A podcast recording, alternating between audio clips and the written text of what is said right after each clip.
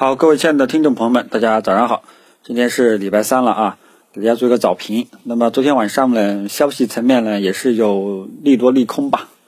比方说像这个外围市场情况呢，就表现比较的不错啊。截止到现在啊，我看了一下道琼斯期指，昨天晚上到现到现在呢，大概涨了三个多点啊。所以外围情况呢还是比较不错的。然后呢，就是这个消息层面了。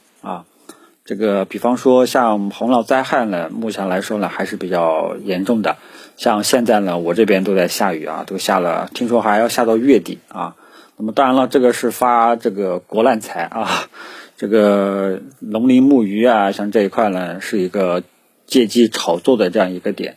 然后呢，就是银行板块啊，听说上面要求银行这个全年降低利润，控制在这个。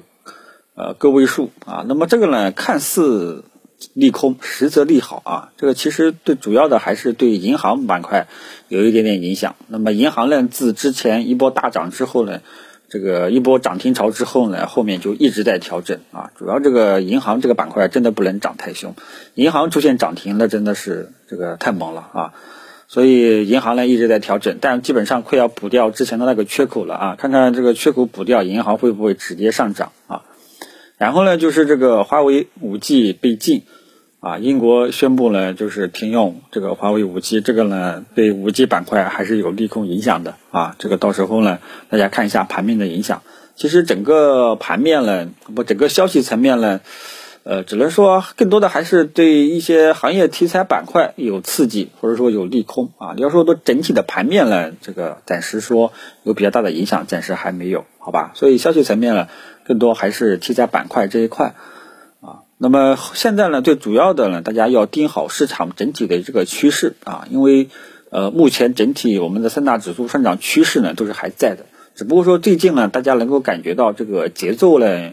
跟我们这个预期这个走势呢有点出入了，然后呢，题材板块也不像以前那样这个全面普涨、百花齐放了啊，很有可能就是说有利好，这个会刺激一下上涨一下。没有利好的呢，很有可能就这个这个就就有点调整的这种预期了，好吧？所以这时候呢，大家就是呃注意一下盘面的这个表现啊，只要这个大盘指数依然能够保持上涨趋势啊，那么大家呢还有参与的条件，可以继续持股待涨。只不过说呢，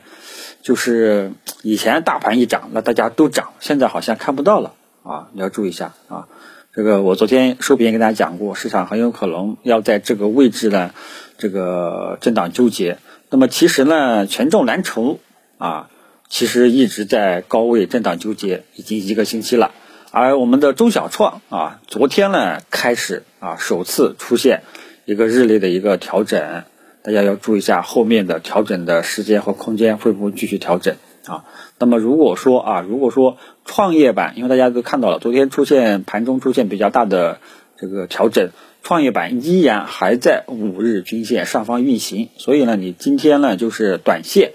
呃，留意一下创业板的五日均线，今天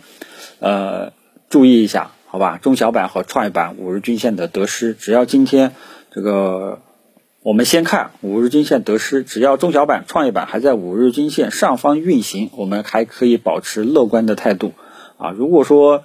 这个最终收盘又收一个实体的阴线啊，那么这个调整可能这个还在延续啊，很有可能市场的这个中小创的题材板块呀，很有可能会分化，有利好就涨，没有利好呢，很有可能就没什么太大的表现了，明白吧？就这么一种情况，整体上来还是。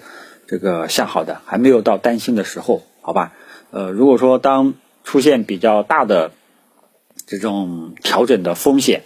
啊，到时候呢是真的要考虑战术性减持了啊，或者说要全部清仓了，到时候我会第一时间啊在微博股票我来聊跟大家去分享啊，大家不要加错了啊，微博我这个微博的粉丝呢是在六千多个粉丝，其他的呢。都不是本人啊，有很多仿冒的，包括这个音频平台啊，请大家注意一下，好吧？所以整体上呢，呃，隔夜的这个消息层面啊，更多的还是这个题材板块啊。你像还有这个社保基金减持啊，好像减持了交通银行还有大基金又继续减持，像这像这个东西呢，就市场都已经免疫了啊，因为它如果说是首次减持的话呢，那那市场可能有所表现，减持多了，市场也就免疫了啊。更多的大家记住了啊，不管出现什么样的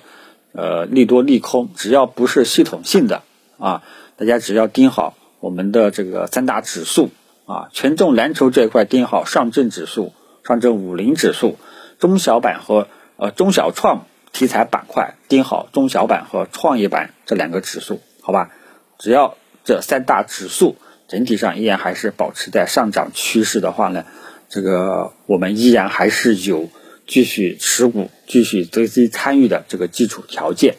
啊，好吧？然后呢，今天注意一下这个，因为昨天已经调整了，看看今天盘面的表现会不会继续调整，好吧？有情况呢，咱们微博给大家做盘中的实时直播，谢谢大家。